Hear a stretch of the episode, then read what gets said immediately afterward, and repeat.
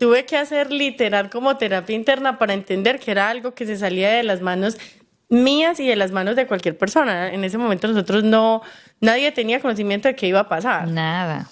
Para gente viera mi producto y ahí fue cuando empecé a tener como, como más pedidos y, y como ir creciendo. Pero que Marcela montó su tienda, yo dije, mira, si Marcela puede, señores, yo puedo. Yo, o sea, cómo pasar de emprendimiento a empresa. Yo quisiera saber exactamente en qué momento fue que tú te diste cuenta que esto ya tenía que pasar. También tenemos que tener en cuenta que nosotros como mujeres, eh, el tiempo no se detiene. No. Teníamos que tocar ese tema. Sí.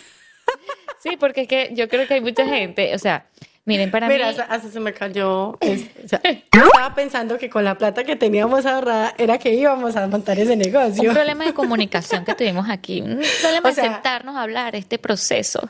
Mi esposo estaba feliz, le encantaba la idea, pero lo que él no sabía era que yo le iba a decir, no compremos casa, porque casa no va para negocio, pero negocio sí va para casa en mi mente y en mi aptitud positiva para todo. En tu burbuja. Muy detallada y aún así se me escaparon mil cosas. Eh, la inversión que tengo que hacer para hacer una distribución, más o menos, según yo, cuánto se me iba a remodelar el lugar y así sucesivamente, según, según yo. Eh, me que sí, ya. Y ahí resulta que ese sí es nada, o sea, a todo lo que se viene. Es como, es como la, la uña, así. Ese es el sí de lo que te viene después. Sí.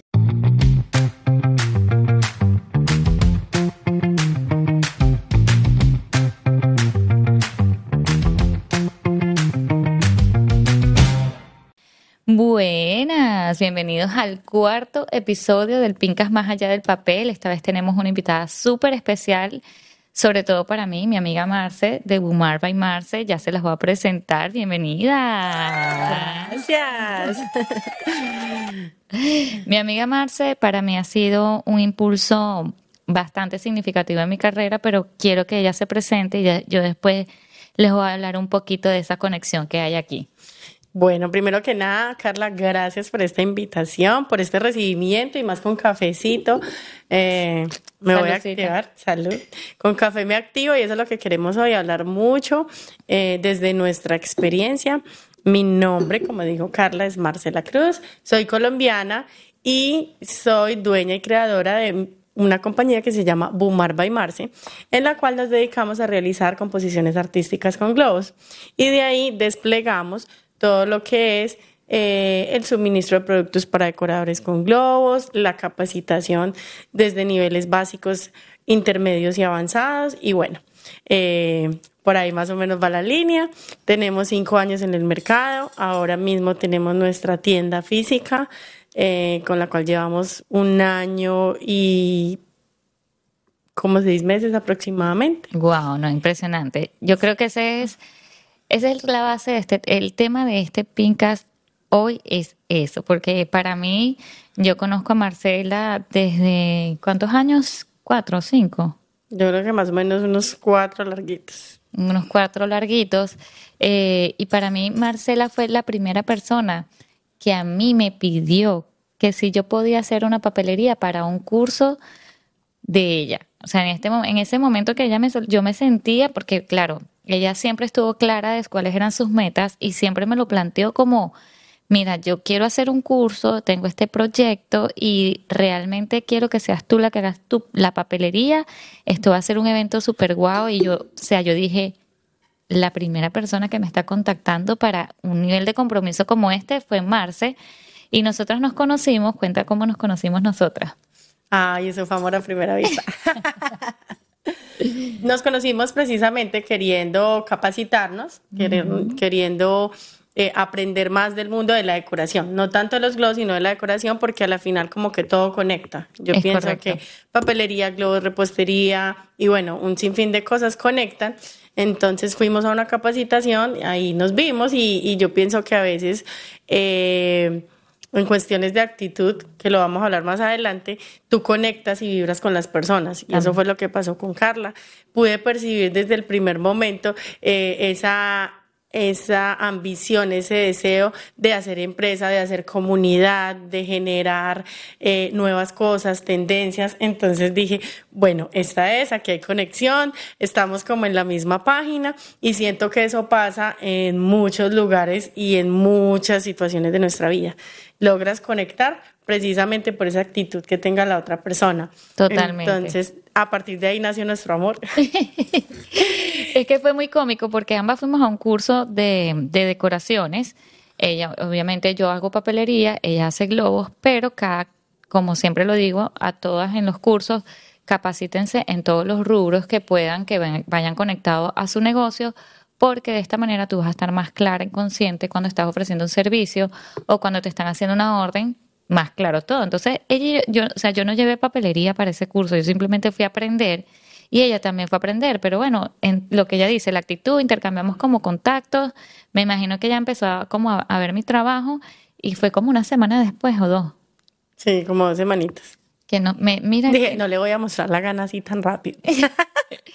Mire, yo me acuerdo que para esa reunión ella me dice, mira, nos vamos a reunir en tal restaurante con mi amiga Lady de Lady Delicious y nosotras, yo dije, me voy a poner mi pinta porque yo voy para mi primera reunión fuera de mi casa, de mi trabajo, en un lugar eh, que era un restaurante, pero nosotras de ahí nos fuimos como, no sé, fuimos al desayuno y, vimos cómo servían el almuerzo y todo, nos quedamos ahí hablando y, y aportando ideas y fue maravilloso.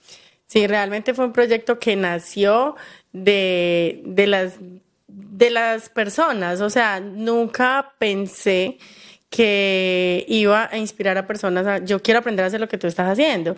Y pienso que va desde eso, desde cómo tratas a las personas, desde cómo te, te muestras eh, siendo real. Siempre creo que esa ha sido la clave, ser real. Y empezó como que, ok, enséñame lo que sabes hacer, me gusta lo que haces, cuando haces un curso. Y dije, como en todo lo que hago en mi vida. Si lo vamos a hacer, lo vamos a hacer bien y si no, no lo hacemos porque para... Totalmente. Como decimos en Colombia, para ir a embarrarla me quedo quietica en mi casa. Y ese curso fue una chimba, hablando aquí como hablan los colombianos. Yo, yo me acuerdo que, no, eso, es que eso fue toda una experiencia. Cuéntanos de, esa experiencia. Fue nuestra primera experiencia dando capacitación y en nuestra primera experiencia tuvimos una acogida de 40 personas. De y éramos como que, ¿qué? ¿Qué es esto? Y por supuesto quería hacer un, un super team. Entonces yo decía, tengo que tener aquí todo lo mejor que se pueda. Una excelente repostería, una excelente papelería, una excelente logística, excelente instrucción, buenos materiales y por supuesto una buena guía para que las personas que hagan la inversión de venir a esta capacitación pues se vayan no solamente con el conocimiento, con la habilidad, porque era un curso teórico práctico, sino también con la motivación necesaria para ejecutar sus emprendimientos. Entonces hicimos un super team, unificamos ahí todos los rubros. y puedo decir que a pesar de, de, ser el primer evento, fue nuestro evento de éxito, nos dio ese impulso como a otro nivel y nacieron de ahí muchas cosas, no solamente para Bumar, sino para todos los que hicieron parte. Totalmente, mira, yo me acuerdo que eh, el tema fue Mulan Rouge. Aparte, ella escogió un tema sencillito. Mira, yo lo voy a hacer mi primer curso, eh, Mulan Rouge. Y lo que no se hubiera visto, eso es lo que quería, que, que hiciéramos, que rompiéramos esquemas, hiciéramos algo que no se hubiera visto. Entonces queríamos como eso, no queríamos temas tradicionales. No, mira, eso fue Mulan Rouge, eso fue plumas por todos lados.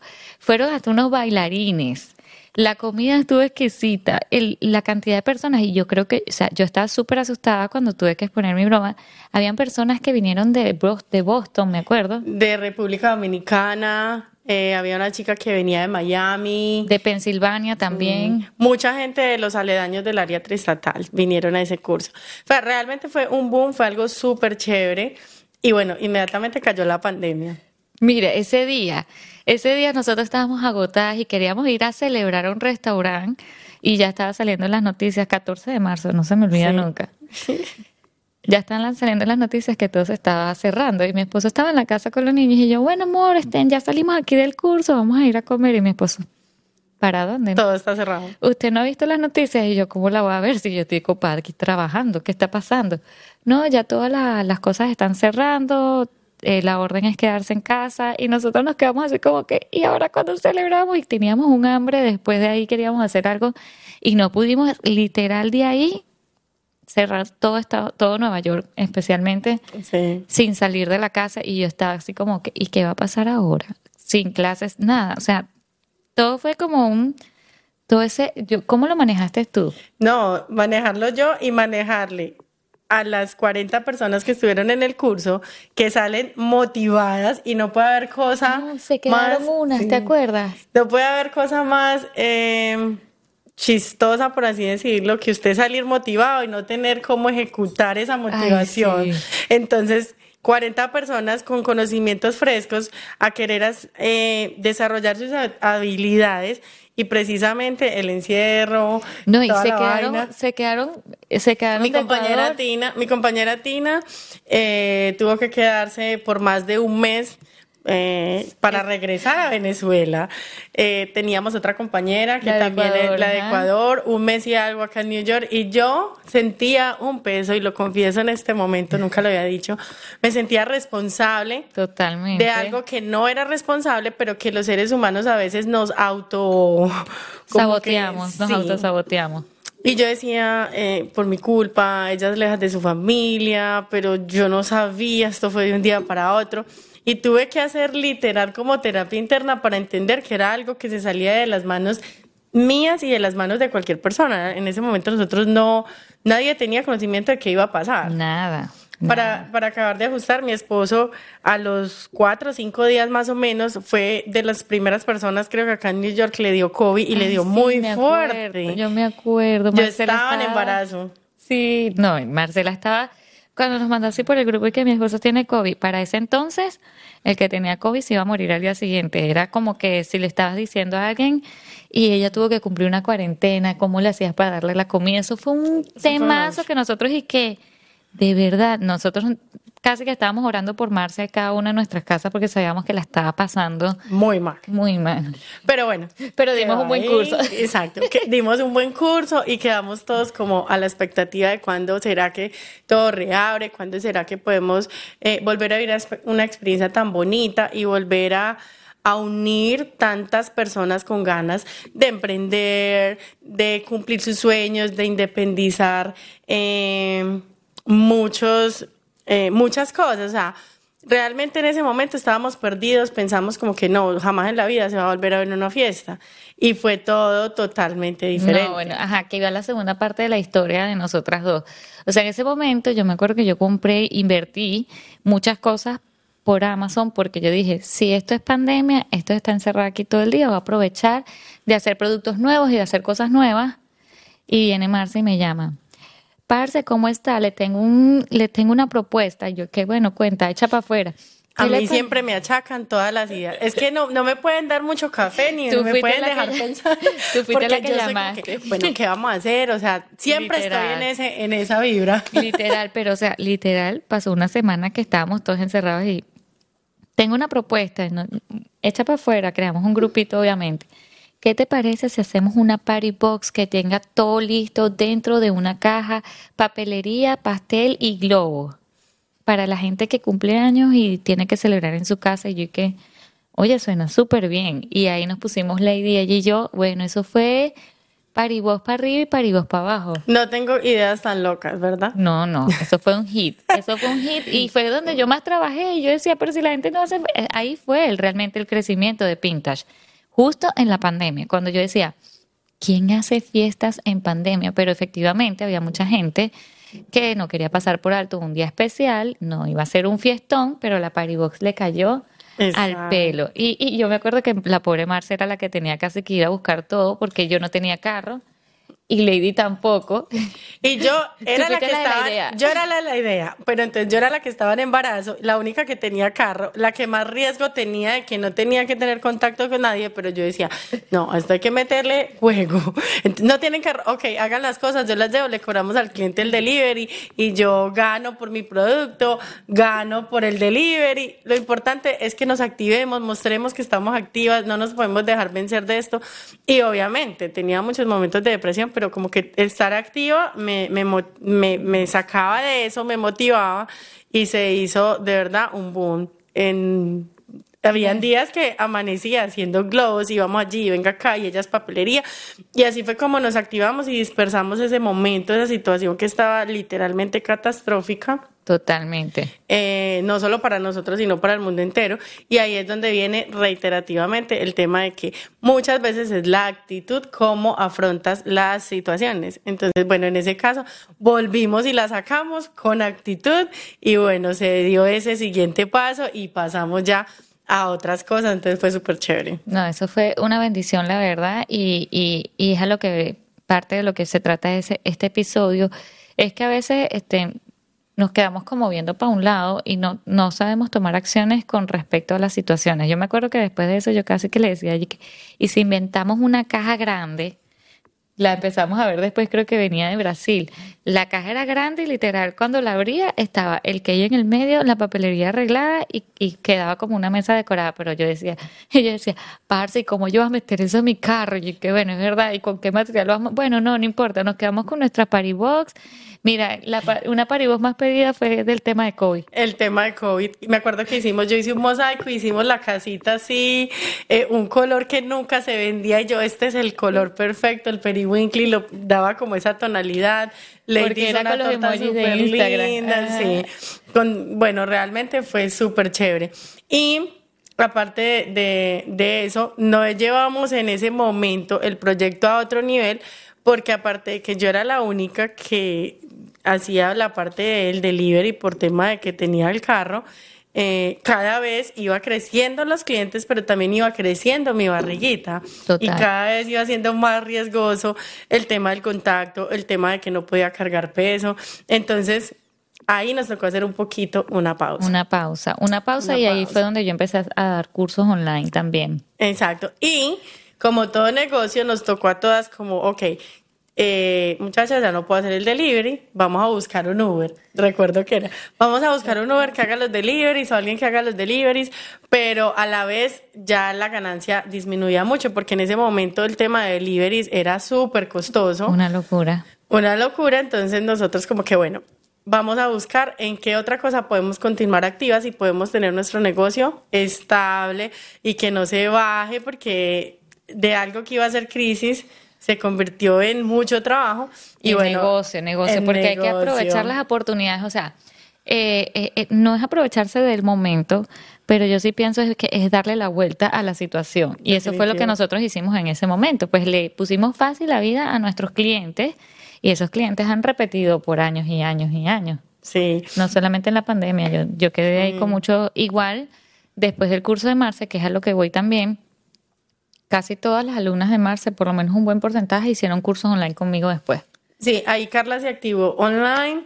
Yo empecé a hacer mucho producto para que la gente recogiera, porque ya la gente se empezó eh, como a movilizar un poco más. Y bueno, obviamente vino mi periodo de maternidad, de que tuve la niña, de que tuve que estar un poquito quieta y un periodo que reconozco que al ser tan activa me dio muy duro realmente creo que no entré en depresión por posparto porque muchas de mis amigas me rescataron y me hicieron activar nuevamente porque para mí estar 100% en la casa, cuando he sido una persona que siempre me gusta estar generando, haciendo, em, impulsando, motivando, me dio súper duro. Sí, yo creo que ese es el clic que nosotras tenemos realmente. Sí. Que en esa, en esa situación nos parecemos mucho, o sea, nosotros amamos la ser madres y todo eso, pero también ya estamos en un camino emprendiendo y como que bajarle el down a todo lo que hemos logrado y hacer pausas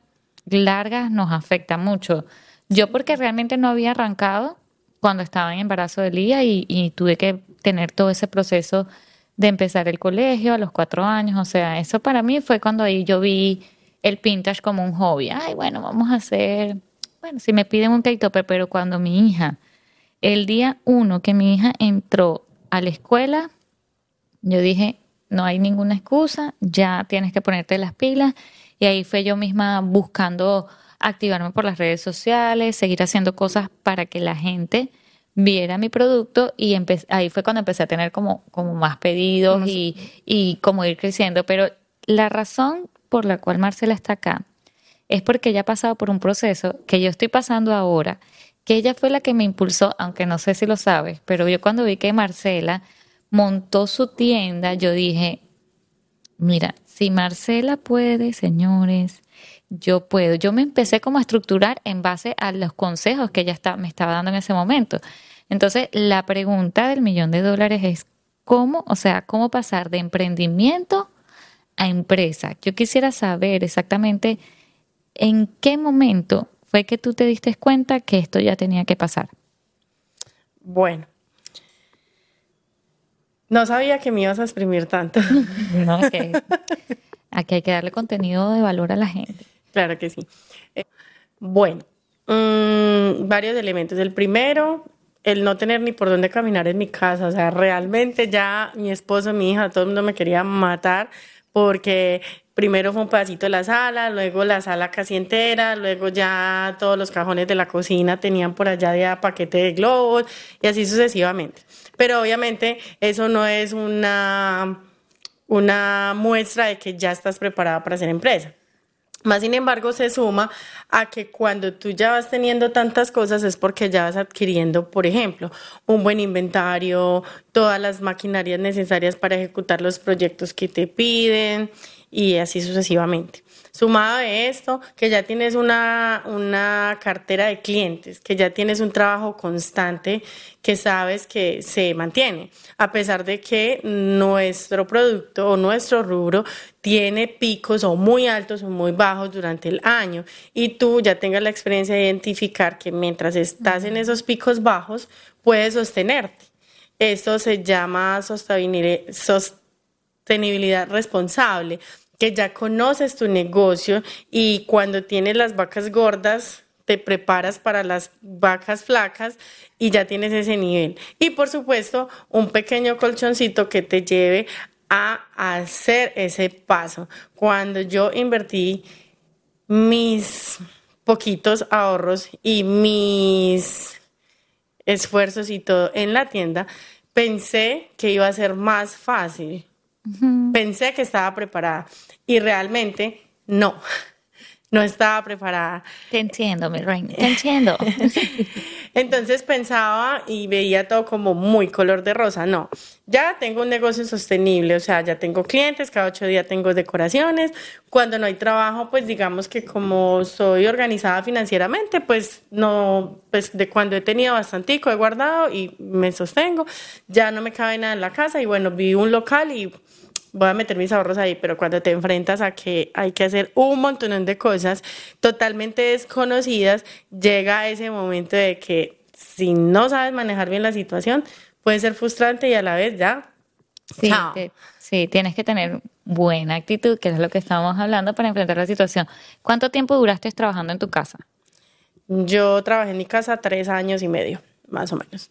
Sí, tres años y medio. O sea, tres años y medio a ti te dio para ir creciendo porque, ojo, incluso cuando Marcela hizo el curso, me acuerdo que teníamos pocas seguidoras todas, ¿sabes? Eso fue un... O sea, eso no fue como que, ay, no, lo que pasa es que ya yo tenía muchos seguidores y por eso se inscribieron 40 personas, ¿no? Realmente teníamos... No, no tenía ni 10 mil seguidores, no, ni 5 mil. Ni 5 Y de hecho, Carla, siempre sigo pensando, al sol de hoy, eh, tengo una comunidad muy linda, eh, construida paso a paso, orgánicamente. Eh, hablando de Instagram, que digamos es el canal como más fuerte, muy linda, pero nunca he basado mi trabajo en, en, eso, en el número de seguidores. Siempre he pensado que eso no te define como artista, ni como empresa, ni como persona. Por eso es que hago énfasis en ese tema, porque hay mucha gente que está empezando que cree que como tiene 200 seguidores o 300 seguidores o no sube, eh, no van a llegar lejos y totalmente, totalmente falso. O sea, la verdad es que el tema es que tú tengas un buen producto y que tengas una buena atención al cliente porque los clientes recurrentes son los que te van a recomendar y no precisamente te siguen en Instagram.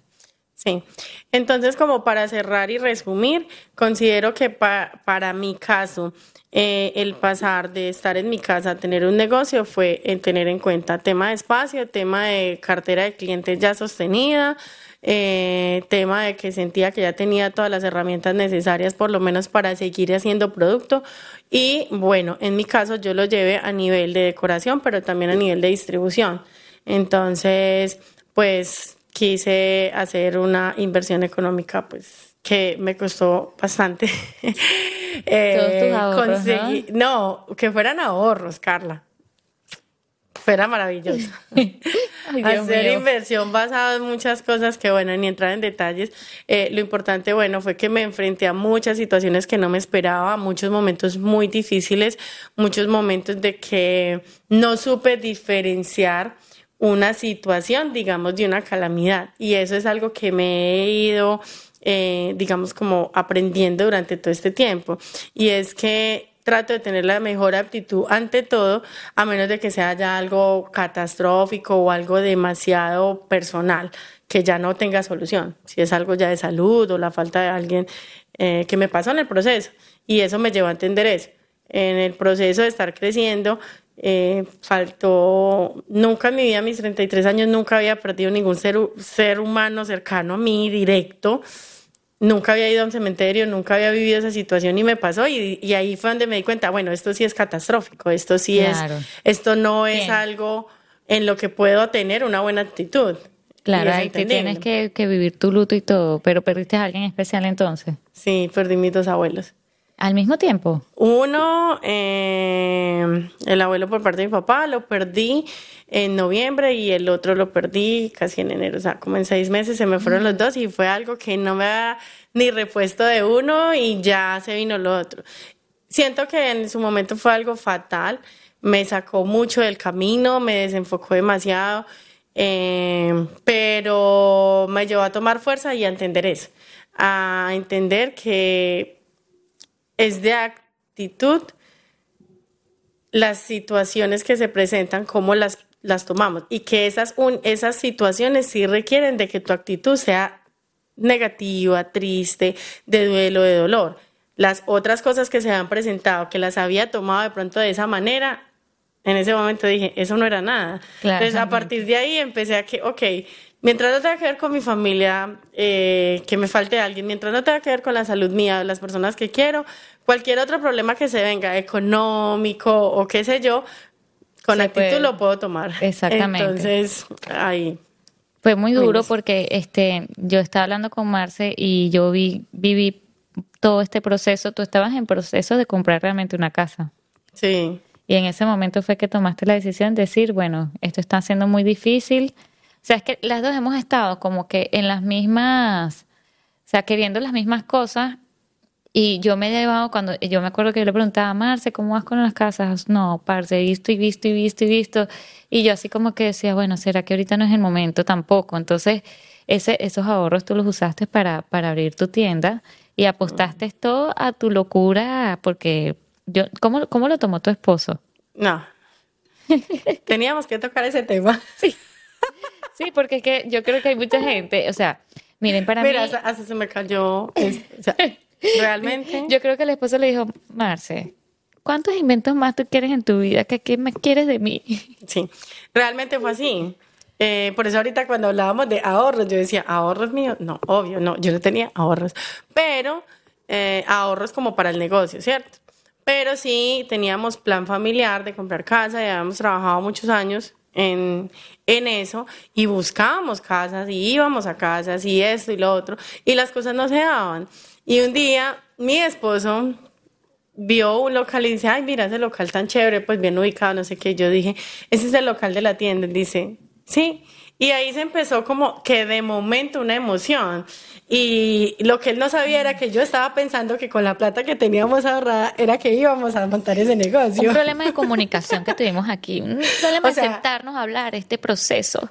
Mi esposo estaba feliz, le encantaba la idea, pero lo que él no sabía era que yo le iba a decir, no compremos casa, porque casa no va para negocio, pero negocio sí va para casa en mi mente y en mi aptitud positiva para todo. En tu burbuja de que yo puedo todo, yo todo lo puedo. Entonces, eh, él estaba súper emocionado hasta que yo le dije, bueno, bebé, para eso necesitamos, obviamente, recursos. Lo que está ahí, en el banco. Entonces, ¿qué tú crees o qué tú opinas si de pronto Tú me haces esa platica.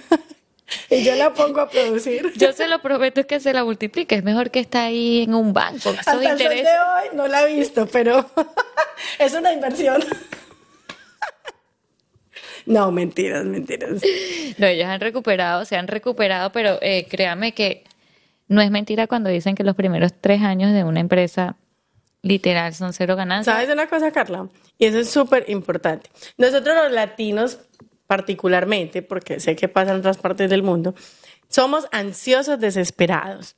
Y yo trato de cambiarle mucho la mente a las personas que tengo a mi alrededor, especialmente a mi esposo, que es un hombre metódico, eh, con una educación así muy...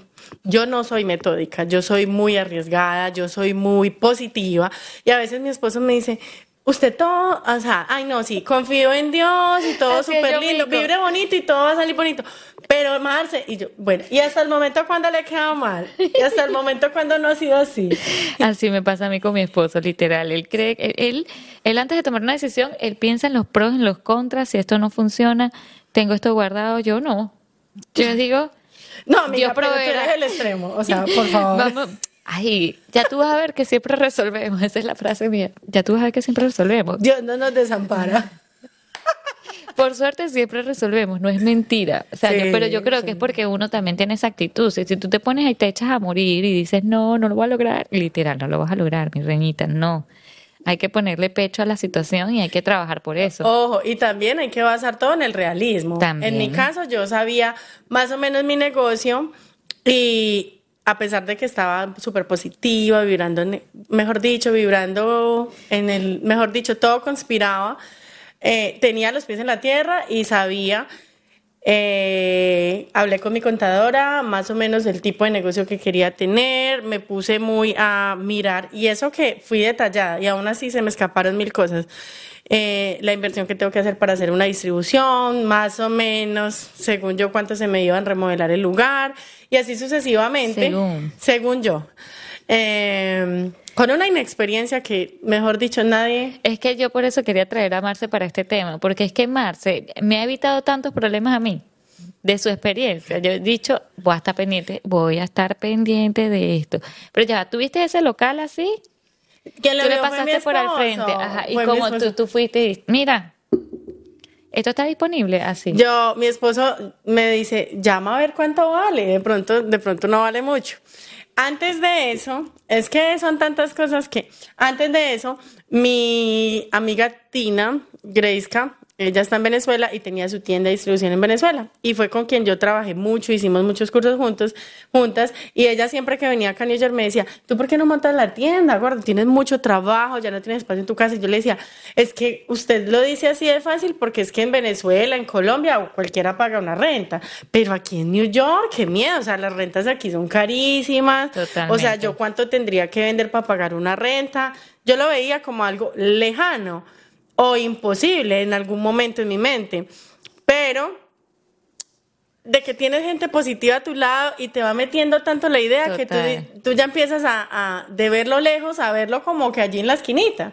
Cuando vino ella con su esposo, salimos a cenar con mi esposo y estamos con el tema de la casa y toda la vaina, el esposo de ella le dice a mi esposo, chamo, porque son venezolanos, chamo, eh, ustedes deberían montar el negocio acá, no sé qué. Y no sé si yo conspiré tanto, le pedí tanto a las vibras, al cosmos y a todo, que mi esposo se motivara, que esa conversación penetró en el corazón de mi esposo, entonces él ya tenía como de pronto, sí, de pronto no. Y él fue el que vio el local. Mm. Entonces él fue el que me dijo, pues llame a ver cuánto vale. Y cuando llamé, valía muchísimo más de lo que yo pensé.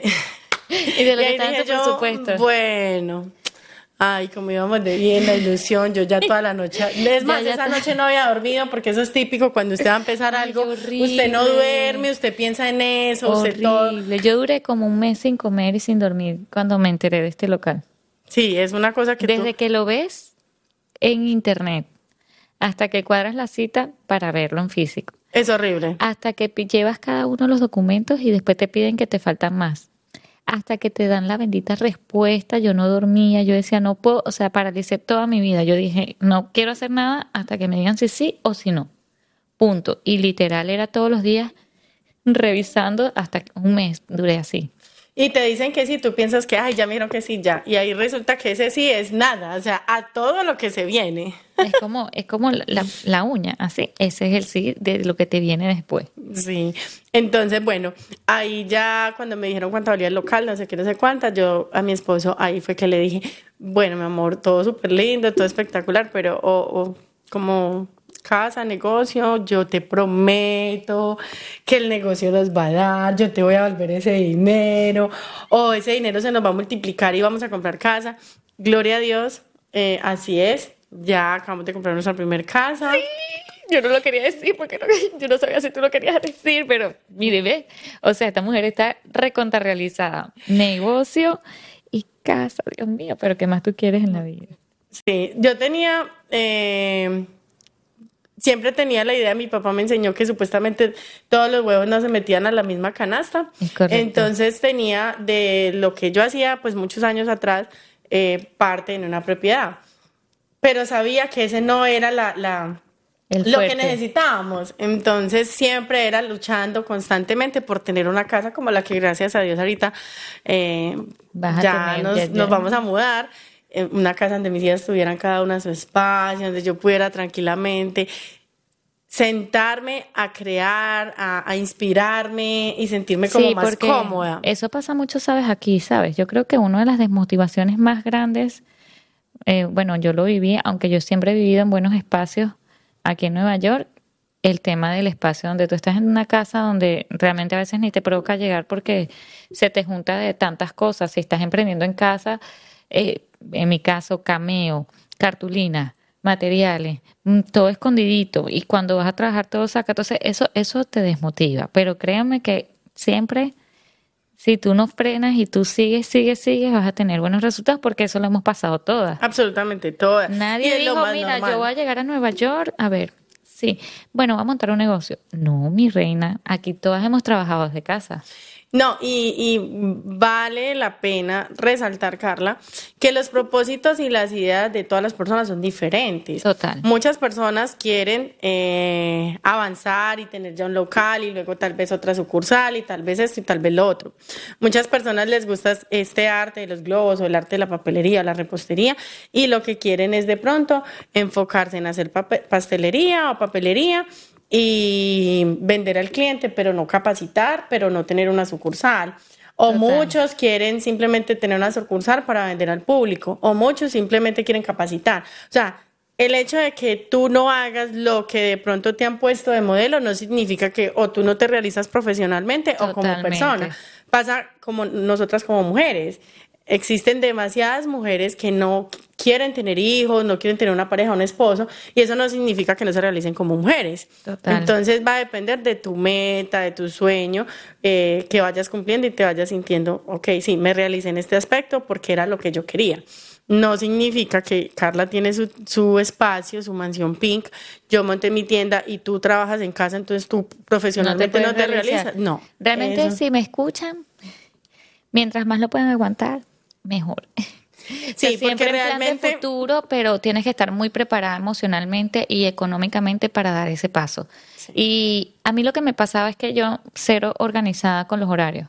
Entonces, claro, yo era súper relajada, tipo desayuno, tal, le hago el almuerzo a mi esposo, todos se van, yo empiezo a trabajar, hago una pausa para buscar a los niños y luego en la noche me quedaba hasta las 3, 4 de la mañana, pero es que no me importaba en lo absoluto la hora y me paraba regia al día siguiente como que si nada pasó pero he visto muchas mujeres que trabajan de casa y que tienen un horario tipo de aquí yo no salgo o yo no frego un plato hasta que yo, no pude controlar eso. La verdad es que yo no ahí fallé. Yo tampoco, pero conozco conozco colegas que son súper organizadas y las admiro porque manejar ese, ese equilibrio de que este es mi tiempo de trabajo y este es mi tiempo de, de A familia. Fue obligado. Sí.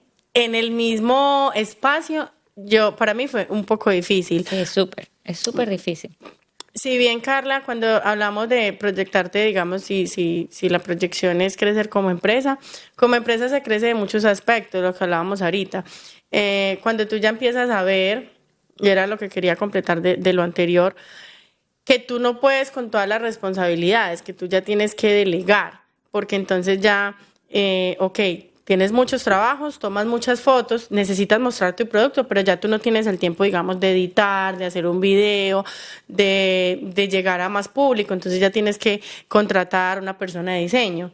Eh, ya luego tienes que pasar a contratar a una persona que te maneje, por ejemplo, todo el website. Entonces, cuando yo empecé a detectar que ya tenía que estar delegando mucho, entendí que ya no era una emprendedora de casa, sino que ya estaba generando eh, una mini empresa, por así decirlo, en ese momento.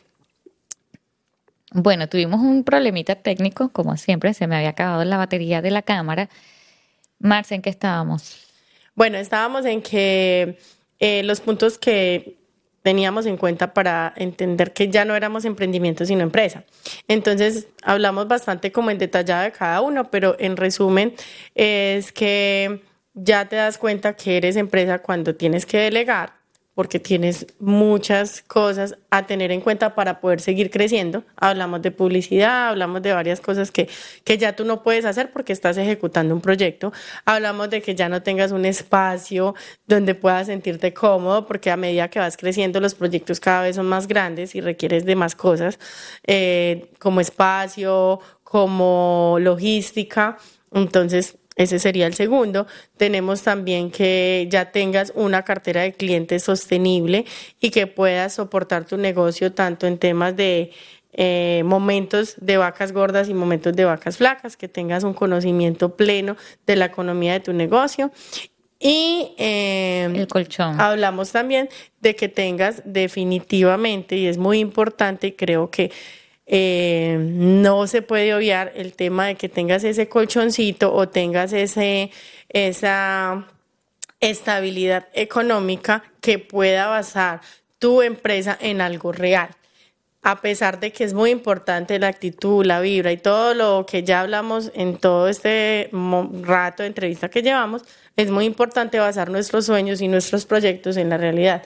Y la realidad es esa, que necesitamos eh, dinero y para tener ese dinero nos tenemos que preparar. Por eso eh, no podemos caer en ser ansiosos y desesperados y pasa mucho en nosotros los latinos y lo hablábamos ahora que queremos los resultados ya en seis meses y no puede ser así. Se dice que uno, eh, una empresa, los primeros cinco años son de pérdidas, de error, ensayo, es la realidad. Se dice que después de 10 años puedes empezar a decir que puedes estar más tranquilo en tu empresa. Entonces, no podemos caer, eh, Carla, en, en ser tan facilistas. ¿Qué pasa con el emprendedor hoy en día? Nosotros queremos ser emprendedores para manejar nuestro tiempo, para ser nuestros propios jefes. Yo me mando, yo soy dueña de Umar supuestamente para tener más tiempo libre, pero es una realidad totalmente diferente. Totalmente. Entonces, cuando yo empiezo a paso de mi trabajo regular de ocho horas, donde me estoy ganando, vamos a poner un número X, un ejemplo, dos mil dólares al mes, y paso a ser emprendedora, entonces cuando yo empiezo, yo le pongo toda esa motivación porque necesito llegar a esa meta de esos dos mil dólares porque si no llego a esa meta no tengo que comer, no tengo cómo pagar la renta, no tengo cómo cubrir mis gastos básicos.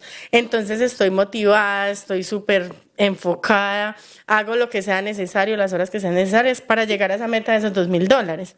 Pero ¿qué pasa cuando yo ya llego a esa meta y mi negocio ya produce esos dos mil dólares todo el tiempo? Mucha gente se queda ahí. Exactamente. Entonces, ese es el error. La motivación tiene que ser constante y el límite debe de ser constante más aún, no puede tener fin, porque si tú realmente quieres tener empresa, ese, ese empuje tiene que ser inagotable tú tienes que llegar a esos 2000 y ahí sentir que ese es el principio, que lo que tú necesitas es más y más y más y más. Sí, es como que, bueno, lamentablemente la palabra ambición a veces tiene un buen significado, a veces no, pero uno tiene que ser bastante ambicioso y no ser conformista cuando estás emprendiendo, cuando estás en vísperas de tener un negocio más grande, eh, porque es lo que acaba de decir Marce, o sea, Tú puedes tener tus metas a corto plazo y a mediano plazo. Por ejemplo, en este caso, ella empezó su emprendimiento, por decirlo. Mi meta es llegar por lo menos al sueldo. Ok, ya llegué al sueldo, entonces mi meta es duplicar o ponerle un poco más de lo que estoy ganando. Entonces, ¿qué voy a hacer para eso? Voy a captar más clientes, me voy a hacer esto, me voy a hacer lo otro, y así poco a poco ir logrando cada uno de esos pasos hasta que tú tengas una empresa consolidada. Cabe destacar que lo que tú nos acabas de decir en cuanto a tiempos es un estándar.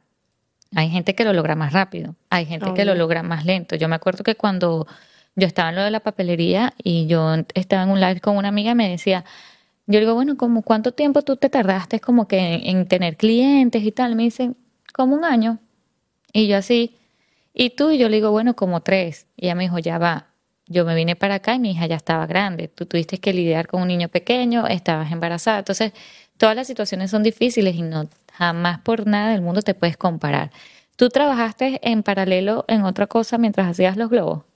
No. No, o sea, tú cuando decidiste dijiste globos y globos. Sí, realmente ni siquiera lo decidí, la vida me lo decidió. Ah, sí, te lo pusieron así bombita. Sí, no, realmente yo me dedicaba a la importación eh, para mi país de mercancía, ropa. Entonces yo eh, viajaba a Los Ángeles, compraba mercancía, todo lo que estuviera en tendencia, moda, y eh, llevaba esa mercancía a Colombia y parte de esa mercancía la traía acá. Mm. Eh, y acá la vendía. Entonces, quien venía era mi mamá de Colombia, me cuidaba a mi hija y bueno, se presentó la situación de que mi mamá no, no, no tenía ya la disponibilidad para venir todo el tiempo. Entonces eso me empezó a troncar un poco y yo dije, bueno, no, me tengo que decidir eh, qué voy a hacer porque, ok, vender ropa me va bien, pero yo me siento estancada a nivel profesional, me considero creativa, quiero hacer cosas diferentes, entonces estaba entre ser una maquilladora o hacer decoración de fiestas, me gustaba mucho.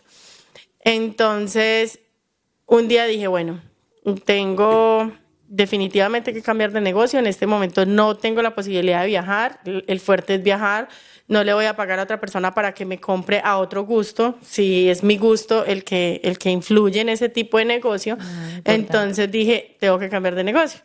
Y ahí fue donde dije, bueno, mm, voy a hacer un curso de maquillaje. Hice un curso de maquillaje, no me sentí como tan tan atraída, más sin embargo pensaba, bueno, si yo voy a ser maquilladora, yo voy a tener que maquillar a los mejores actores y los mejores modelos del mundo y ese momento que hice ese curso yo decía, tengo que ser la mejor. Pero seguido de eso, como ocho días después, se dio un curso de globos y en ese curso me sentí súper conectada. Y, dije, bueno, eh, me, la vida me está impulsando por este lado, me voy a profesionalizar, voy a adquirir los conocimientos necesarios y voy a tratar de desarrollar las habilidades que siento que tengo. Entonces me metí mucho en ese cuento. Esa es otra cosa, señoritas. No pretendan Ustedes pueden hacer el curso con la mejor del, momento. En este caso, en New York, Marcela, la mejor, haces el curso con ella.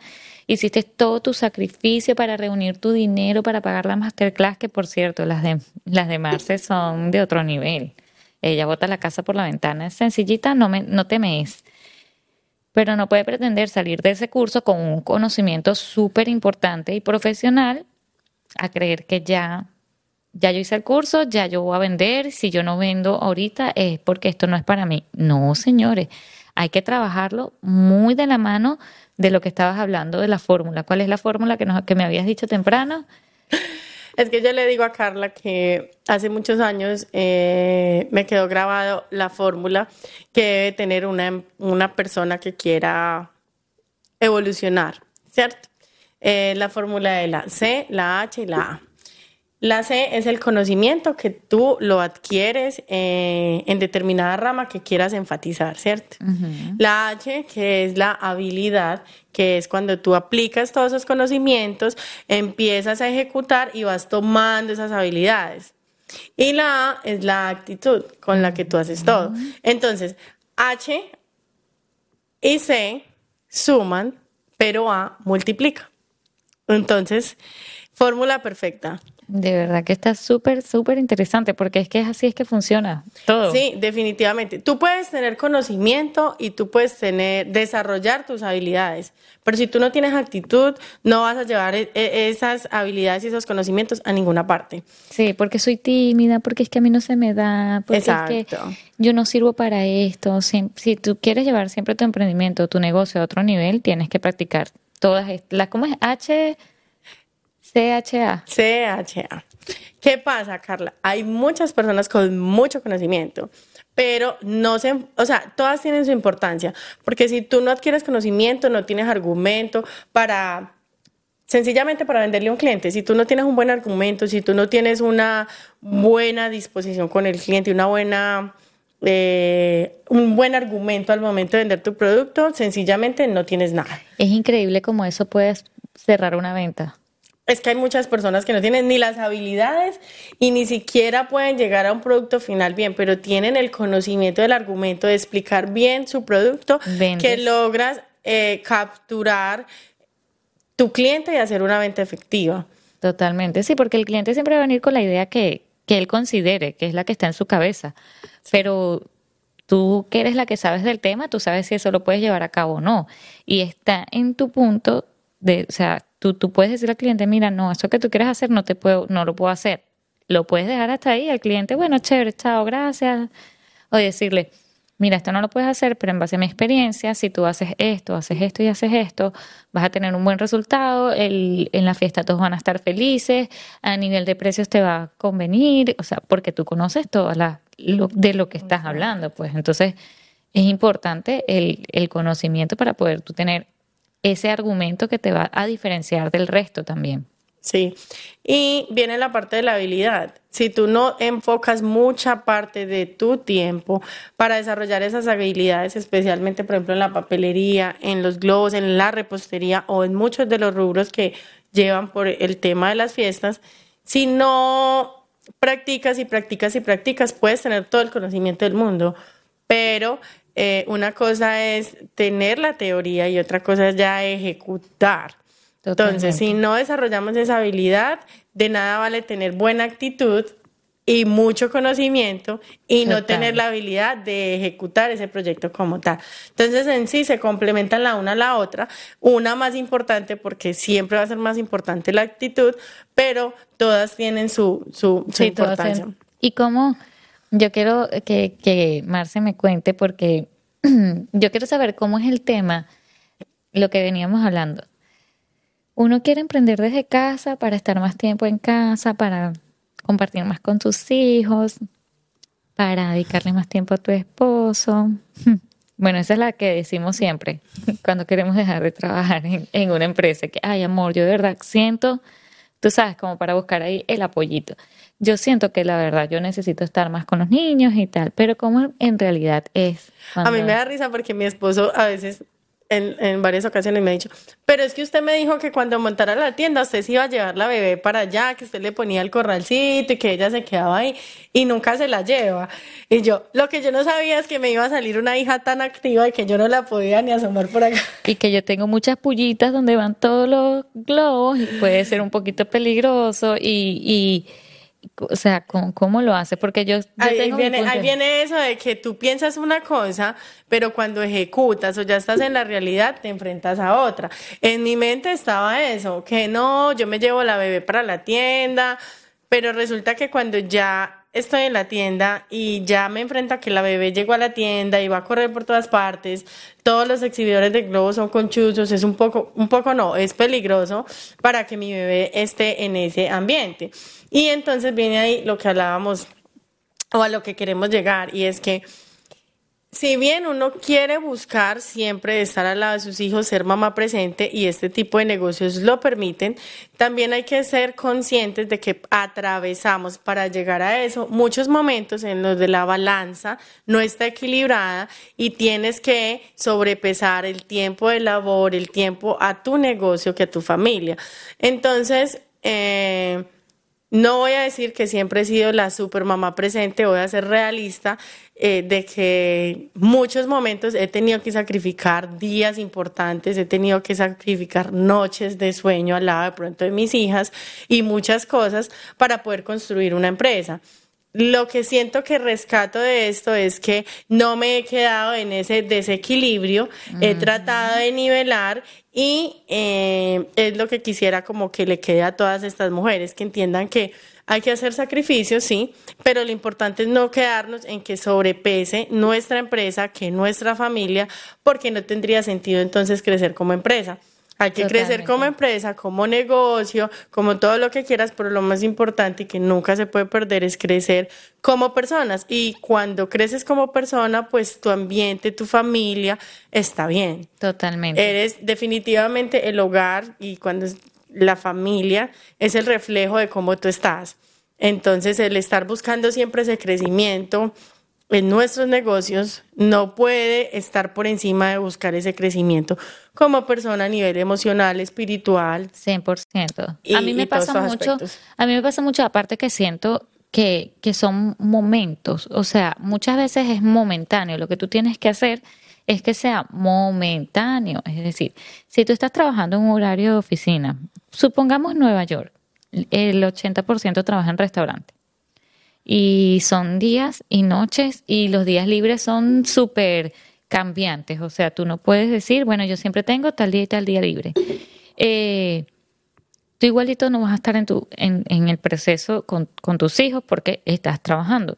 Cuando tú llevas tu emprendimiento, tu negocio a tu casa, vas a pasar por las mismas situaciones. ¿Por qué? Porque de repente tu hijo te va a decir, mamá, mamá, mamá, ya va que estoy trabajando, ya va que estoy trabajando, ya va que estoy trabajando, pero si tú dices, ya va que estoy trabajando, terminas de adelantar, pero dices, bueno, yo de tal hora a tal hora voy a dedicársela a mi hijo un rato. Está bien, a mí yo también acepto como Marcia, yo no soy una mamá perfecta, muchas veces me vi como que en esa situación y sentía que lo estaba haciendo súper mal, sobre todo porque, bueno, siempre va a haber alguien que te diga desde afuera cómo lo ve. Eh, mi esposo muchas veces me dijo, conchale, tú siempre estás ahí como que en la computadora y tal pero yo también estoy, le, le, alegué que yo estoy aprovechando el momento. O sea, mi momento ahorita está en proceso de crecimiento y ahorita yo tengo que hacer muchas cosas yo. Es decir, yo vengo a la mansión PIN yo, yo respondo yo, porque bueno, yo no estoy a nivel de calle como Marce, Marce tiene una tienda física a nivel de calle, pero, pero mis hijos tienen una actividad en el colegio y la mamá está ahí. Mis hijos tienen una obra de teatro y yo estoy ahí con mi esposo también, porque él también tiene su propia empresa. Eh, y eso son cosas que van a sobrepasar muchas otras. Yo cuando estoy en, el, en estos días una hora de teatro, y era increíble cómo los niñitos se quedaban como esperando a ver si sus papás llegaban. Y yo sentí esa angustia y yo decía, ay, no, menos mal que por lo menos yo puedo venir, porque yo puedo organizar mi horario para hacerlo. No vamos a estar al 100% los primeros dos años o tres años, porque obviamente necesitamos ponerle corazón. Tampoco podemos decir que, ay, muchas se excusan por los niños y a mí eso me parece que tienen un poco de razón, pero a la vez no. Cuando tus sueños y tus metas son más grandes, no hay excusas que valgan. Tú puedes decir, sí, ya mis hijos, pero tú trabajas. Ahí estoy de acuerdo porque eh, si bien, o, sea, los hijos son el pilar de todo, digamos que son nuestro motor, nuestra inspiración y todas estas cosas, pero eh, también tenemos que tener en cuenta que nosotros como mujeres, eh, el tiempo no se detiene porque los hijos están creciendo. Nosotras seguimos creciendo, nos vamos volviendo más viejas y entonces, y más lindas. Eso entonces, es tratar de ajustar, de acomodar, de no posponer y buscar excusas. Y también no caer, y pasa mucho, Carla, yo siento que muchas mujeres eh, no, no caen en estos sacrificios porque entonces tengo otra persona a mi alrededor que está diciendo yo sí soy mamá presente, yo sí hago esto, yo es como estándares que la sociedad te pone en los que tú caes y te empiezas a sentir, yo no lo estoy haciendo bien porque dicen que una mamá tiene que estar presente o porque dicen que tiene que ser así. Si nosotros nos empezamos a fijar más en lo que sentimos, en lo que nuestro propio corazón nos dice, en que no es cantidad sino calidad de tiempo, en que no es estar en mi casa con mis hijos presentes, pero mis hijos todo el tiempo están en la tablet, están en el celular y literal es, es preferible eh, yo estar optimizando ese tiempo y produciendo, qué sé yo, que estar en mi casa llamándome mamá presente cuando realmente no estoy presente. Totalmente. Entonces, es no permitir eh, ese juzgamiento externo, sino que nosotras mismas nos autoanalicemos y miremos si cuando estoy con mis hijos les doy calidad de tiempo, en amor, en dedicación, en, en enfoque, eh, realmente qué le enseño a mi hijo, realmente qué siente mi hijo cuando piensa en mi mamá hace esto. ¿Cómo te describe tu hijo? Ay, Más... sí. ¿Tú has visto esos videos que dicen, ¿qué hace tu papá? Cuando yo escucho eso, digo, ¿qué pensarán mis hijos de mí? Creo que se lo tendría que, creo que ese ejercicio lo deberíamos hacer, pero intercambio de padre.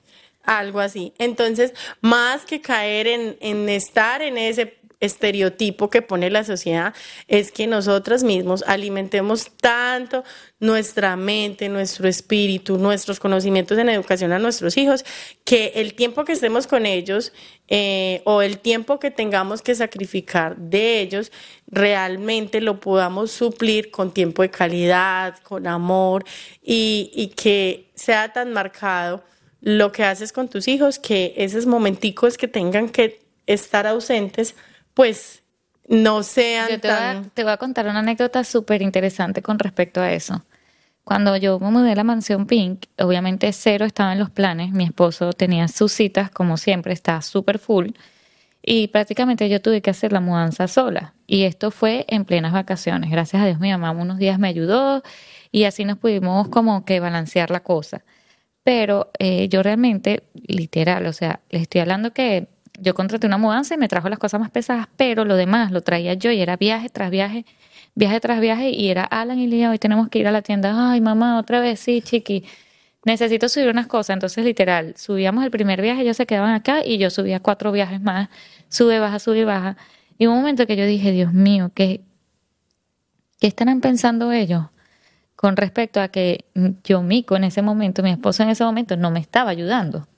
Y me acuerdo claramente que Lady me dijo, pues sí, porque usted está pensando esas bobadas, pues ellos saben que su papá está trabajando, es que él no está ausente, no es porque no te esté ayudando a cargar caja, él también está trabajando y esto fue inesperado, pero tus hijos están viendo tu ejemplo. Tus hijos que están viendo, que están pensando, bueno, mi mamá, y yo espero que así lo atesoren en sus, en sus recuerdos, bueno, yo me acuerdo cuando era chiquita que mi mamá, bueno, nos mudamos y ella misma construyó su tienda y entonces yo sé que mi mamá, si ella pudo hacer eso, con el ejemplo también se enseña. Con este tipo de ejemplos también se enseña. Y te lo juro que uno a veces se da con el palo uno mismo, por no decirlo de otra manera, y siempre va a haber, gracias a Dios, que tengo amigas súper cool que me hicieron ver eso. Y yo decía, es verdad, o sea, yo es verdad, yo, yo, mi hijo no me está ayudando acá por otra situación, pero mis hijos están viendo que su mamá le echó pichón, o sea, no es que, ay, no voy a poder tener tienda porque yo mico en ese momento no me va a poder ayudar, entonces el camión de mudanza me sale muy caro, entonces no, yo lo voy a dejar. No, esto es lo que hay para resolver y esto es lo que yo tengo que hacer y punto. Y ellos, sin querer queriendo, están absorbiendo todo ese ejemplo. Claro, eh, por eso te, te, refuerzo eso de que los hijos no pueden ser una excusa para que nosotras nos detengamos como mujeres en el tiempo. Al contrario, buscarle la vuelta y hacer de esas situaciones algo muy educacional. Mi hija no le gusta ir a Hondipo. Todo el proceso de remodelación de mi tienda fue yendo a Hondipo con mis hijas y mi hija dice, Hondipo, otra vez, sí. Yo cortaba la madera, yo compraba la pintura y en mi Instagram pueden ver todos los videos de que todo se hizo en proceso con ellas. Eh, el fin de semana pasado tuvimos una clase, mi hija estuvo en la clase y le estoy enseñando y le estoy mostrando que realmente no es fácil, pero tampoco es imposible y de que en la vida las cosas se ganan, de que hay que trabajar fuerte para tener buenos beneficios, para ver buenos resultados, pero que hay que ser constante. Que ahorita eh, ya hicimos toda la remodelación, ya no vamos a Hondipo, pero ahorita tenemos que hacer otras cosas. Tenemos que seguirle dando amor a nuestro negocio desde otro punto y así sucesivamente. Los hijos tienen que ser nuestro motor para absolutamente todo. No pueden convertirse en nuestra excusa para parar nuestros sueños. Em, los hijos tienen que ser superación, los hijos tienen que ser, o sea, son todo. Y algo que también quería sumar, Carla, a esto, es que los hijos siempre van a acompañar el proceso, siempre van a estar en, cada minuto, en cada segundo, y siempre van a ser el resultado de lo que tú les muestres. Totalmente. Entonces, tener ese equilibrio de que cuando estoy con ellos, lo que te decía, cuando estoy con ellos sumándole a mi negocio, vamos a sumarle juntos. Cuando estoy con ellos en las actividades de ellos, es en las actividades de ellos. Y eso lo hice como norma para mí. Yo trabajo mucho, yo eh, siempre tengo buena vibra, siempre trato de estar súper enfocada en mi negocio, pero cuando digo estoy de vacaciones con mi familia, estoy de vacaciones con mi familia. Y me programo y me programo para no tener absolutamente nada que ver con mi trabajo. No estoy con mis hijas pensando en los globos, pensando en que la clase, trato de ser muy organizada en eso. Y eso lo adquirí en el tiempo, porque no es que desde que empecé, ay no, yo ya aprendí eso, no, todo ha sido un paso a paso. Y siguen presentándote cosas que tú dijiste que no querías hacer y te toca hacer, o sea, dijiste, no, yo más nunca me voy a llevar a mi hija para que esté el día, tres horas en un curso y seguramente te ha tocado, o sea, eh, créame señoritas que empezar por no, los, yo lo dije la otra vez en unas historias y dije, los hijos crecen y es por eso que hablamos tanto del equilibrio, del equilibrio. Los hijos crecen, ¿verdad? Y ya cuando tus hijos crecen, tú te puedes dedicar a una maternidad exclusiva si tú quieres, si eso te hace feliz, está bien. Pero eh, esto lo digo porque la mayoría de la gente pone de excusa a los hijos. Me pasa cada rato por cursos, por lo que sea, es que mis hijos, es que mis hijos, es que mis hijos. Pero es mejor pasar por este proceso de crecimiento con tus hijos y que ellos estén viviendo todo el proceso, no pasa nada, no, somos, no eres la única, nos pasa al 89% de las mujeres en general que, que, queremos tener nuestra propia empresa o si no quieres, tienes una propia empresa que trabajan. Pues. A todas las mujeres que trabajan, esta duda y este inconveniente nos pasa a todas. Pero si tú te, te las mm, agarras ahorita en las, en las verdes, ¿verdad? cuando tú estés en las maduras, tus hijos van a ir creciendo con tu emprendimiento entonces ellos se van a ir, créanme. Aquí en este país, más todavía. Aquí en este país, yo no es como en Venezuela que tú hagan, hagan lo que yo hago. Tengo mi hija tan involucrada que yo creo que ella va a ser la sucesora. También puede ser, eso, eso es válido porque eh, uno crece con eso y, y si ya tiene la habilidad, ¿por qué no? Pero, Pero no todos la tienen, obviamente. Y puede que no, puede que lo que yo amo no sea lo es porque es niña, pero por ejemplo, yo a Alan Ah. La gordita sí, estoy segura que yo me la traigo para acá todos los días y ella más bien quiere, mami, te ayudo. Y yo, ¿qué? Mm, ya te voy a poner algo que sepa que tú puedes hacer, que está con tus manos, que tú puedes hacer. El varón, obviamente, ay, también las edades. Pero cuando ellos crecen y se van, ya tú, agra, o sea, todo este camino que fue difícil, muy difícil, ya avanzado. Entonces ellos se van y tú te puedes ir de viaje y tú puedes hacer muchas cosas porque ya tú, durante ese proceso que fue difícil, tus hijos crecieron con tu emprendimiento, tus hijos crecieron con tu negocio. Y cuando ellos ya se van, ya tú tienes algo hecho. Si tú empiezas cuando ellos se van, créeme que cada vez, no es, nunca es tarde, ojo, nunca es tarde. Pero créeme que a veces cuesta un poco más. Claro. Esperar que ellos ay, crezcan, que yo los crié, yo les dediqué todo mi amor, mi corazón y todo. Bueno, ya pasaron 18 años, o, o vamos a ponerle 13 años, que todavía están grandes, pero ya no es que están, quieren estar ahí al lado de uno a los 13 años y que como, que si están lejos de uno, ellos se sienten más felices, la mayoría de los casos. Si tú te tardaste 13 años, cuando ya pasó eso, ya uno está agotado de la crianza, ya uno está, entonces como empezar algo de cero. Yo siento que puede ser más difícil. también puede ser, ¿qué pasa? Cuando tú tienes la idea, tienes la motivación y tienes el enfoque y tienes la vibra. Y todo conspira y tú le metes fuego y todo sale bien y todo es casi perfecto. Y si continúas en esa vibración todo va a ir fluyendo y se va dando. Pero tú no sabes si cuando pase todo ese tiempo todavía puedes tener la idea, pero a lo mejor no tengas la misma motivación, a lo mejor no tengas la misma vibra y no tengas la misma aptitud, que reitero lo más importante, eh, y todo no va a fluir igual. Entonces, yo pienso que eh, aplica para quienes tienen hijos y quienes no. Un ejemplo, tú te levantas, eh, lo que hacemos todos, te tomas tu cafecito, ta, ta, ta, entras a Instagram, ves alguien, un super fitness haciendo ejercicio.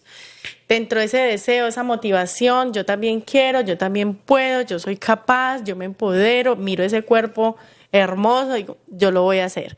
Voy, me inscribo al gimnasio, empiezo en el gimnasio súper motivada. ¿Te ofrecen un suplemento? Sí, yo lo compro. ¿Que un entrenador personal? Sí, yo quiero. Y estás súper motivada, no te duele el cuerpo al otro día, así te estés muriendo del dolor, a ti no, porque esa motivación está viva, estás ahí. Pero, ¿qué pasa al pasar de los días? Eh, empiezas a ver resultados, sí, pero a lo mejor no tan rápidos como esperabas. Y eso pasa en todo. Los resultados no se pueden esperar ya. Entonces empiezas a perder esa motivación, esa vibración y en su mayoría ya esa, esa prioridad deja de ser prioridad y se va perdiendo en el tiempo. Tengo que hacer mercado. Ay, no fui al, al gimnasio porque tenía que hacer mercado. Exactamente. Entonces, eh, la idea, eh, Carla, es aprovechar la motivación y sostenerla y tratar de convertir eso en un hábito. Se dice, hay estudios que demuestran que cuando tú logras que una actividad pase de más o menos 65 días, es decir, tres meses, haciendo lo mismo, después de ese periodo, tú ya prácticamente en tu mente lo tienes como un hábito. Entonces ya se vuelve para ti y se dice hábito cuando tú haces algo que no te genera dolor, que no lo haces porque te toca, que no lo haces con sufrimiento, que lo haces ya por inercia y con emoción y lo disfrutas. Entonces, qué bonito tratar de llegar a esos 65 días y volver un hábito para ti, que no se pierda esa motivación y que no bases esa motivación en los resultados, porque para ver resultados hay que tener Constancia. Mucha. Mucha constancia. Y es más fácil tirar la toalla. Y tirar la toalla la tira cualquiera. Entonces, Carla puede, Marcela puede, yo no sé quién puede. Yo puedo. Yo soy un super maquinón. Yo y todos los seres humanos. Depende de qué tan motivado tú estés.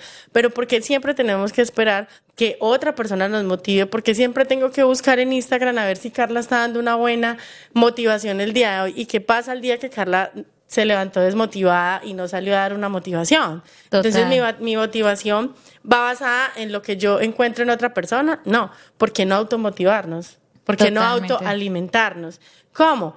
Descanse, lea, capacítese, desarrolle habilidades, enfóquese, haga yoga, qué sé yo, conéctese espiritualmente consigo mismo y permita crecer en esa parte. Es una invitación que quiero hacer, Carla, porque veo que cada vez las mujeres vamos obviando más esos temas y son los temas en los que nos debemos realmente enfocar. Sí, o sea, yo pienso, ya falta poco, ya se va a acabar este capítulo tan bueno que está, pero miren, eh, en lo que está diciendo Marce es totalmente cierto, porque yo creo que lo, lo base, o sea, si usted termina de ver este pincas, usted va a cerrar sus ojos y va a pensar, ¿qué me mueve a mí? ¿Qué quiero hacer? No hagan algo porque crean que da dinero o porque no sé quiéncito lo está haciendo y le está yendo bien. Yo tengo muchas crafters que las veo ahorita haciendo, no, hombre, todo y pedidos y pedidos, y a mí no me están saliendo esa misma cantidad de pedidos. Y por eso yo no digo, ay, no, ves, algo estoy haciendo mal. No, este, este, este, esta soy yo y yo quiero hacer algo así. Y para lograr eso así, o sea, mi meta, por ejemplo, mi meta es yo tener una línea de, ropa o de suéteres o de productos como, miren, este hermoso que me acabo de hacer. Divino. Ese lo voy a heredar yo. 100%, porque me, me lo hice una talla más grande. Este, yo quiero que este producto la gente lo vea en cualquier lado y le provoque comprarlo quiero seguir trabajando con lo personalizado 100% porque si no me aburro. Pero yo no me puedo comparar con fulanita que veo que está sacando 25 pedidos y yo lo que estoy haciendo no está saliendo. Entonces, ustedes van a centrarse en saber primero qué es lo que quieren, porque todo lo que acaba de decir Marce, la motivación, la actitud, eh, la constancia va a venir exactamente porque estás haciendo lo que te gusta lo que te gusta. Si te toca trabajar en paralelo en la compañía que estás, pero tienes la venita artística para hacer algo que sea crear con tus manos, usted le dedica, aunque sea un mínimo de tiempo diario, a ese proyecto que quieres ver crecer y poco a poco el mismo proyecto te va a decir, mira, ya tú puedes dejar tu trabajo de lunes a viernes y te puedes dedicar a esto porque ya no te está alcanzando el tiempo. Y así empiezas en tu casa a tiempo completo. Y así va subiendo y va subiendo y va subiendo escalones. Pero para tú lograr todo esto, lo primero que tienes que saber es exactamente qué es lo que te mueve, qué es lo que te, lo que tú puedes hacer. Y eso a veces cuesta mucho conseguirlo, no se crean así que ustedes cierran los ojos y dicen, ay, yo soñé con que iba a hacer globos y papelería. No, eso es un trabajo que tienen que hacer, pero en el momento que logras dar con lo que tú realmente amas hacer, todo lo demás se viene relativamente fácil, o sea, con sus obstáculos como todo, pero relativamente fácil. Y una pregunta. Mm, ah, sí. no, no lo piensas así, ¿cómo lo ves tú? Sí, sí, sí, sí. Sino que tiene que ser así. Tienes que ver lo que viene fácil, por más grande que sea el obstáculo. Eh, tiene que ser así. Tienes que verlo así, porque si no, eh, créeme que cualquier cosa te tumba. Todo. Cualquiera. Definitivo. Entonces, así sea el obstáculo más grande, tú tienes que pensar qué va a pasar. Que es simplemente una situación. Eh, y la invitación también es para que las, las, redes las redes sociales te motiven, pero no te hagan sentir frustrada. La invitación mía es a que dejen de darle eh, importancia a los números en redes sociales. Cuando yo realicé mi primer curso, yo no tenía ni mil seguidores. Y yo no realicé mi curso porque, ay, no, yo tengo seguidores y no, yo realicé mi curso porque a la gente le gustaba lo que yo hacía, porque la gente conectaba con lo que yo hacía. Y nunca llegué a imaginar que podía en ese curso tener 40 personas, o sea, que a 40 personas le inspiraba lo que yo hacía. Entonces, ese tema de sentirme más o menos porque tengo o no tengo o no tengo seguidores debe quedar allá. Eso es algo eh, banal, eso es algo que banal. mañana puede que la plataforma no exista. Exacto. Entonces, la invitación es a eso, a alimentarte tú como persona, como empresa. Cuando una empresa empieza a crecer, tú has sido el creador de esa empresa, de ese emprendimiento.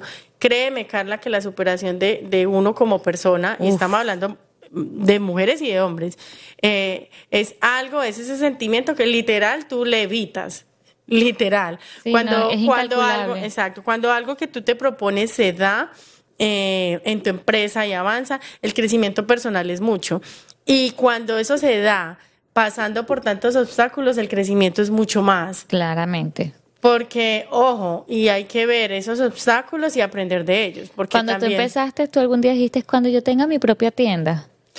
Te digo una cosa, Carla, yo siempre he visualizado eso. Ok, pero con, tú dijiste o tú pensaste 20 años trabajando en globos y tendré mi tienda, o dijiste con tres años lo voy a lograr, o con cuatro años. Tú no pusiste un tiempo, ¿verdad?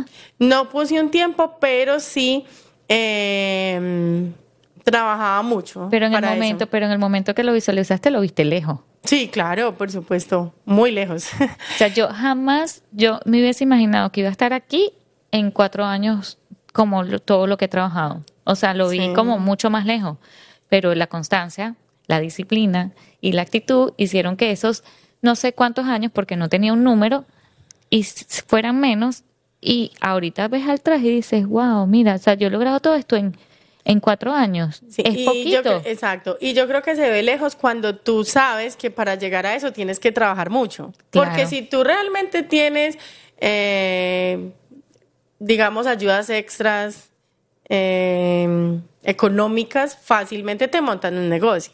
Y, sin embargo. y sin embargo, yo considero que así no tiene tanto mérito, mérito y tanto satisfacción, satisfacción llegar a, e, a, a tenerlo porque no tiene sacrificio. Y sin sacrificio, como que yo siento que las cosas no se disfrutan. Mira, no hay dinero que se goce más que el más difícil de conseguir. El dinero fácil uno no lo valora. El dinero que te lo tuviste que sudar, no hay nada que yo te lo juro. Yo digo, discúlpame, esto me lo compré con mi semana, exacto, con mi semana de dándole duro hasta las 3 de la mañana y miren qué lindo me queda. O sea, eso te, entra un poder que tú no lo puedes ni, ni controlar. Después de ahí no te para nadie. Y hablando de todo, tu esposo te apoya. Mi esposo sí, mi esposo me apoya eh, hoy en día. Puedo decir que fue un proceso largo. En sus inicios yo creo que no veía tanto potencial, no creía que realmente se pudiera hacer empresa de globos y creo que es un pensamiento normal no solamente de él, sino de muchas personas hoy en día. Eh, ¿Se puede vivir de globos? ¿Se puede vivir del aire? Sí, se puede vivir. Eh, obviamente con todas las pautas que ya hemos hablado. Hoy en día hace parte de, hemos crecido como empresa, hemos podido eh, cumplir con las promesas que hice. Qué bueno, eso He podido como como estabilizar el negocio y vamos en el proceso y presento muchos obstáculos todo el tiempo, atravieso muchas cosas que quisiera tener resueltas y no he podido eh, y cada vez son muchas más cosas, pero pero bueno, vamos en el camino. Ya se nos acabó el café, pero salud por los esposos que apoyan, por favor. Sí, salud. Si, te está viendo esto con su esposa, apóyela, chico, cree en ella. Si ella tiene esa idea clara en su cabeza, créeme que una mujer cuando tiene algo entre ceja y ceja, va por ello como sea y lo logra. Entonces, si tú la ves ahí, apóyala. A veces no económicamente. Por, ejemplo, yo mi no se pone conmigo a pegar punticos ni papelitos. No, porque no tiene esa habilidad. Que sí lo hacen. Sí lo hacen, pero ¿qué hace yo mi él yo tengo que ir, él se encarga de los niños. Yo tengo que hacer esto, él se encarga de los niños. Eh, necesito una ayudita aquí, él me, él me ayuda, sí me explico, pero él, él la habilidad de poner, no, pero para mí es tan importante que yo le pueda decir, mira, tengo que hacer estas cositas, ¿será que tú te puedes quedar con los niños y que no sea, eh, bueno, no, dale amor, ve y cuando tú llegues, muchas veces, mira, hemos, nos hemos turnado así, yo voy a un evento en la mañana y él se queda con los niños y yo llegando y él saliendo a una cena con, con algún cliente o, una invitación que tiene y casi que chocamos, relevo, se va él, eso, eso es crecer en pareja y eso es muy importante y eso no se logra solo, eso una persona, mujer o hombre, el que sea, tiene que ir como metiéndolo ahí como, mira, porque tú sabes, porque es, es, difícil que la gente crea en tus sueños tanto como tú lo crees. Es muy difícil y eso te va a pasar con tu esposo, te puede pasar con tu familia. O sea, nadie tiene la convicción del que va a ser exitoso tanto como tú. Entonces es bien difícil que un externo lo vea así de grande como lo ves tú.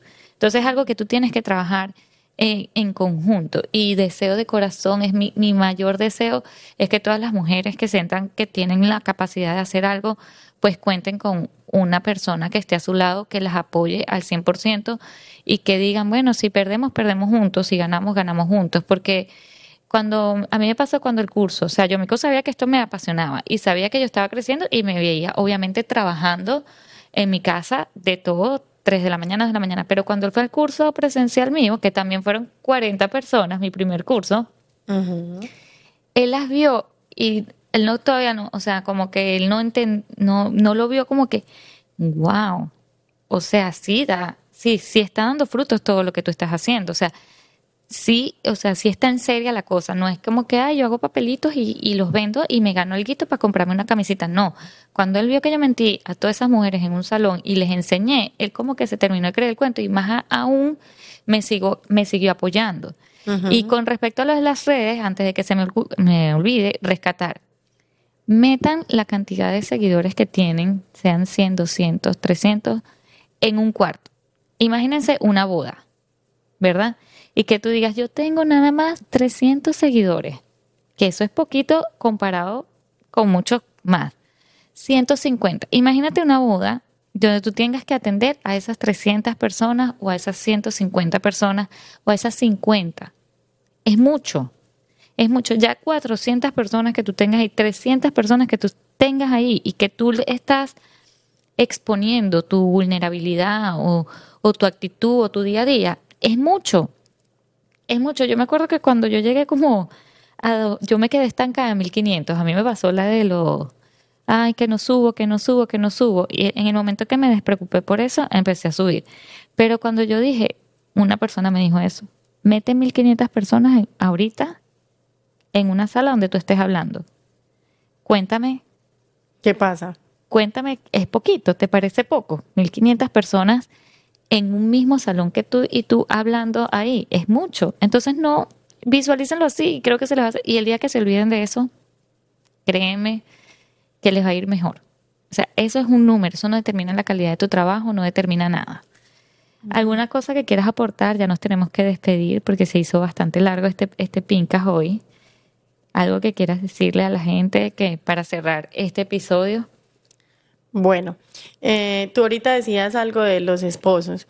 Yo creo que a veces caemos mucho y me pasó, es que él no esto, es que él no me apoya, es que él no tal cosa. Pero cuando yo logré entender, y me pasa todavía que se digo, Marce, no se te olvide lo que ya habías entendido, que si yo quería cambiar las situaciones, no tenía que tratar de cambiar la otra persona, sino que tenía que cambiar yo en cómo veía las cosas, todo se dio diferente. Entonces, eh, las invito a eso, a que ustedes vayan más a la acción que a la queja. Eh, ante todo lo que se presenta cuando eres emprendedor, cuando tienes que enfrentar ese querer involucrar a tu, a tu pareja o a tu familia en tu emprendimiento. Lo más seguro que puede pasar cuando uno va a emprender es que las personas a tu alrededor lamentablemente sean las que menos crean en ti, lamentablemente sean las que te les parezca loco lo que vas a hacer porque te conocen de siempre. Total. Y no te ven en esa posición. Siempre vas a encontrar, bueno, en su mayoría, porque muchas personas sí apoyan, ¿cierto? Pero en su mayoría vas a encontrar un poquito de rechazo, un poquito de incredibilidad. La invitación es a que ustedes no dejen ir ese sueño, esa idea, esa chispa, esa motivación por absolutamente nadie. Tampoco dejen ir esa idea porque yo tengo esta idea de montar una tienda y resulta que vino Carla y la montó primero. Y me pasó, cuando yo monté mi tienda, me parecía increíble ver que varias personas me decían, ay, ese era mi sueño. Y siempre les respondí lo mismo y lo respondo todavía ¿Cómo así que ese era mi sueño? O sea que no era tan fuerte tu sueño. Vino alguien y lo hizo algo similar a lo que tú estabas pensando en tu mente y ya ahí murió tu sueño. No, entonces que tu sueño sea tan grande que independientemente de lo que pase alrededor no se apague. Que tu sueño sea tan tan aferrado a tu corazón y a tus vibras que puedan haber los obstáculos que hayan, tú sigas ahí que tu sueño sea tan, tan importante para ti, para tu vínculo, para tu familia, que el ruido exterior nunca afecte ni ponga a tambalear eso. Es mi invitación, eh, que sigan en el camino con humildad. Carla, siempre le pido a Dios que nunca eh, permita que me olvide de dónde vengo, todo ha sido trabajado y sigo trabajando y sigo pensando que le doy gracias a Dios haberme permitido ir escalando con mucho esfuerzo y con mucho sacrificio para poder valorar cada una de las cosas que tengo y nunca desviarme ni olvidarme de dónde vengo, pero tampoco ponerme límite porque vengo desde allá bajito, desde una familia que no es de cuna pero ¿por qué no pensar como si viniera de una familia de cuna? No, es que ¿Por qué ponerme un límite? No hay límite, o sea, que no sepa, que no se te olvide de dónde vienes, pero que no tengas límite para dónde vas. Exacto, entonces la invitación es a eso. Espero que me visiten en la tienda. Espero que algunas de las cosas que dijimos el día de hoy pues les puedan servir a ustedes para para continuar en este camino, para tomar decisiones, acciones eh, para ser diligentes. Y bueno, que conecten siempre con ustedes mismas, que tomen siempre lo positivo de las personas. Y a Carla pues felicitarla por este espacio tan bonito, me siento súper diva aquí con todo esto tan espectacular, tan profesional. Eh, deseo todo el mayor éxito para esto. Eh, sé que en unos años voy a decir, yo estuve ahí en eso tan famoso, yo fui de las primeras. En, unos años vamos a hacer otro. Imagínate, ya vamos a estar en un salón así de... Exacto, un panel. Exacto, porque sé que Carla no tiene límites, entonces sé que este es el inicio de algo muy grande y la felicito también por motivar a tantas mujeres, que nos siga moviendo eso, el querer verlas a todas bien, el querer aportar a, un gremio tan lindo, a una comunidad tan linda. Eh, de mi parte, pues siempre voy a estar aquí. Hablando de esto, tienes cursos, ¿verdad? Próximamente. nosotros... Eh, este año 2023 viene con varios cambios. Tenemos ahorita modalidad básica, intermedia, avanzada, un programa educacional que hemos realizado basado en las necesidades que vemos en, el ambiente y medio de los globos. Y bueno, eh, tenemos varias invitaciones también para grandes eventos aquí en la ciudad de Nueva York. Mejor dicho, eh, el gremio como tal va evolucionando, entonces eso me gusta. Tengo muchos retos a nivel personal y profesional, entonces bueno, 2023 promete mucho. Eh, estamos siempre ahí en la tienda, eh, estamos en nuestra tienda física que está ubicada en Bayside, para que cuando quieran pasen, conozcan la tienda, conozcan lo que hacemos eh, y bueno, nos den un amorcito por ahí, un apoyito, eh, que de eso se trata, que todos eh, mutuamente nos vamos apoyando y nunca eres muy grande para no necesitar el amor de tu audiencia, para no necesitar el, el, cariño de las personas que están detrás de una pantalla, que son los que realmente nos hacen crecer y nos hacen... Poder materializar nuestros sueños, literalmente. Exactamente.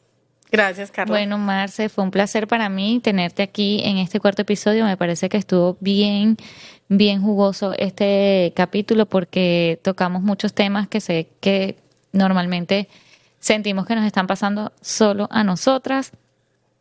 Yo con Marce puedo hacer como 25 podcasts de temas diferentes y creo que va a ser un boom porque de verdad que hemos conectado mucho.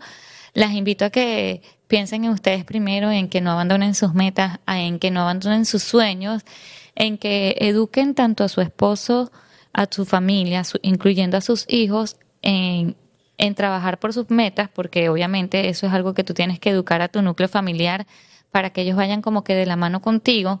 Y no es fácil, créame que no es fácil. Siempre te van a decir, tú siempre tienes que ir porque siempre te quedas hasta tarde, pero es que yo no quería ir a la after school, pero es que yo quiero ir a la casa. Siempre van a haber cosas, pero tú mantente firme ahí porque al final de cuentas el conjunto de todo eso junto, valga la redundancia, va a lograr que seas una mujer exitosa si no estás emprendiendo o, o, tu rubro es otro, no tener tu propio negocio, pero si ya llegar un buen cargo en tu compañía, todos estos sacrificios vienen de la mano en familia y es algo que tienes que hacer tú personalmente poniendo tus prioridades y haciendo equilibrio con todo lo demás. Espero que hayan disfrutado este capítulo. Nos vemos en el capítulo número 5, que también tengo una súper invitada especial. Gracias, Marce.